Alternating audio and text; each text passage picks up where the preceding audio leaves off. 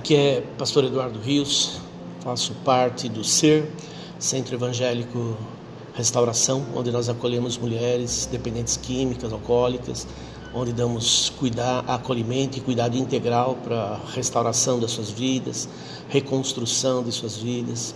Também faço parte do Instituto Pacto, onde nós damos assessoria missionária para algumas igrejas, assim como é, fazemos a gestão de alguns projetos sociais, missionais, tanto no Brasil quanto fora do Brasil. Assim como também sou é, pastor auxiliar na Igreja Cristianismo Decidido de Maringá. Hoje eu quero falar com vocês sobre os vírus endêmicos e como a igreja tem tratado essa situação. A igreja ocidental, ela tem vivido em meio ao conforto e segurança há tanto tempo que infelizmente se esqueceu como lidar com as trevas, os sofrimentos e a crise. É, o que parece que, que temos complacência, ressaltamos quão difíceis são as, algumas situações. Talvez, talvez não nos conformemos em saber que haja perseguição de verdade em alguns países, ficamos isolados quando sabemos que algum cristão morreu por pregar o Evangelho, ficamos ressentidos, ficamos tristes, mas de fato, o que a igreja tem feito em torno é, dos povos não alcançados, o que tem feito a igreja de fato em áreas onde irmãos nossos estão morrendo e simplesmente por falar do Evangelho, por viver o Evangelho. Ficamos tristes quando vemos e ouvimos falar de mortes por conta de uma avalanche ou um vírus. Creio que até sentimos medo deles e nos enclausuramos, esperando uma solução, sim, uma solução do governo. O governo ele é o responsável em acabar com todas as mazelas, com todas as, as catástrofes. No Brasil, ao longo do século XX, é, não tivemos nenhuma guerra.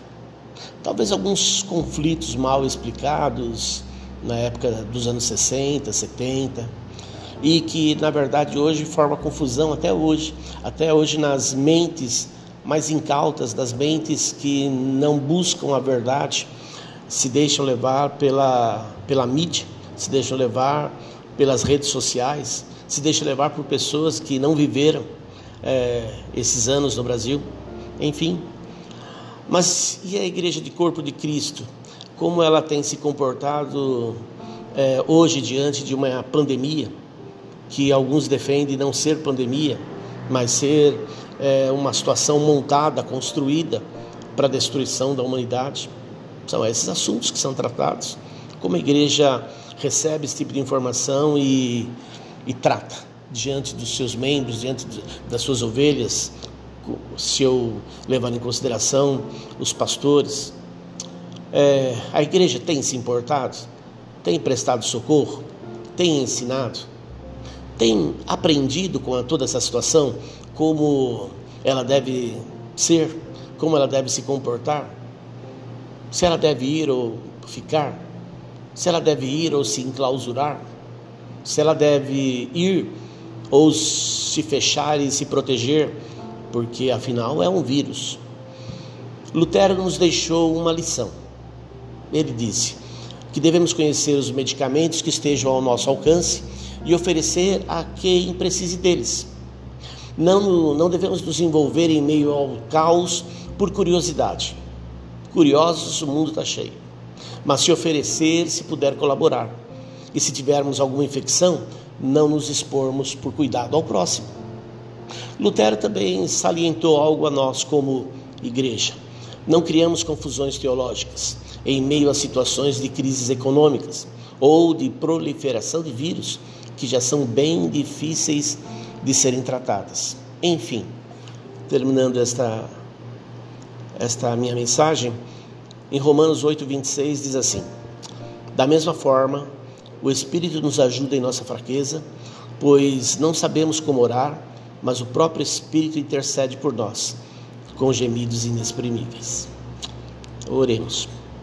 Pai, louvado seja o teu nome entre, os, entre o teu povo, entre os povos e entre as nações, em especial através da vida da tua igreja, daquele que se chama como teu povo é, e que o faz é, ser conhecido entre as nações, que o faz ser conhecido entre os povos, que os faz que o faz ser conhecido entre as pessoas que estão entre nós, que o faz ser conhecido entre os desesperados, os aqueles que estão em conflitos, está, aqueles que estão em aflição.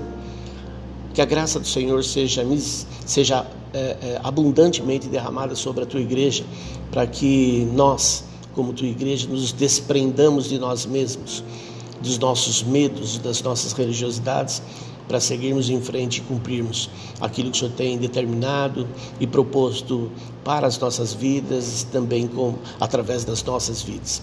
Que a graça, o amor, a misericórdia do Senhor seja sobre nós, em nome de Jesus. Amém.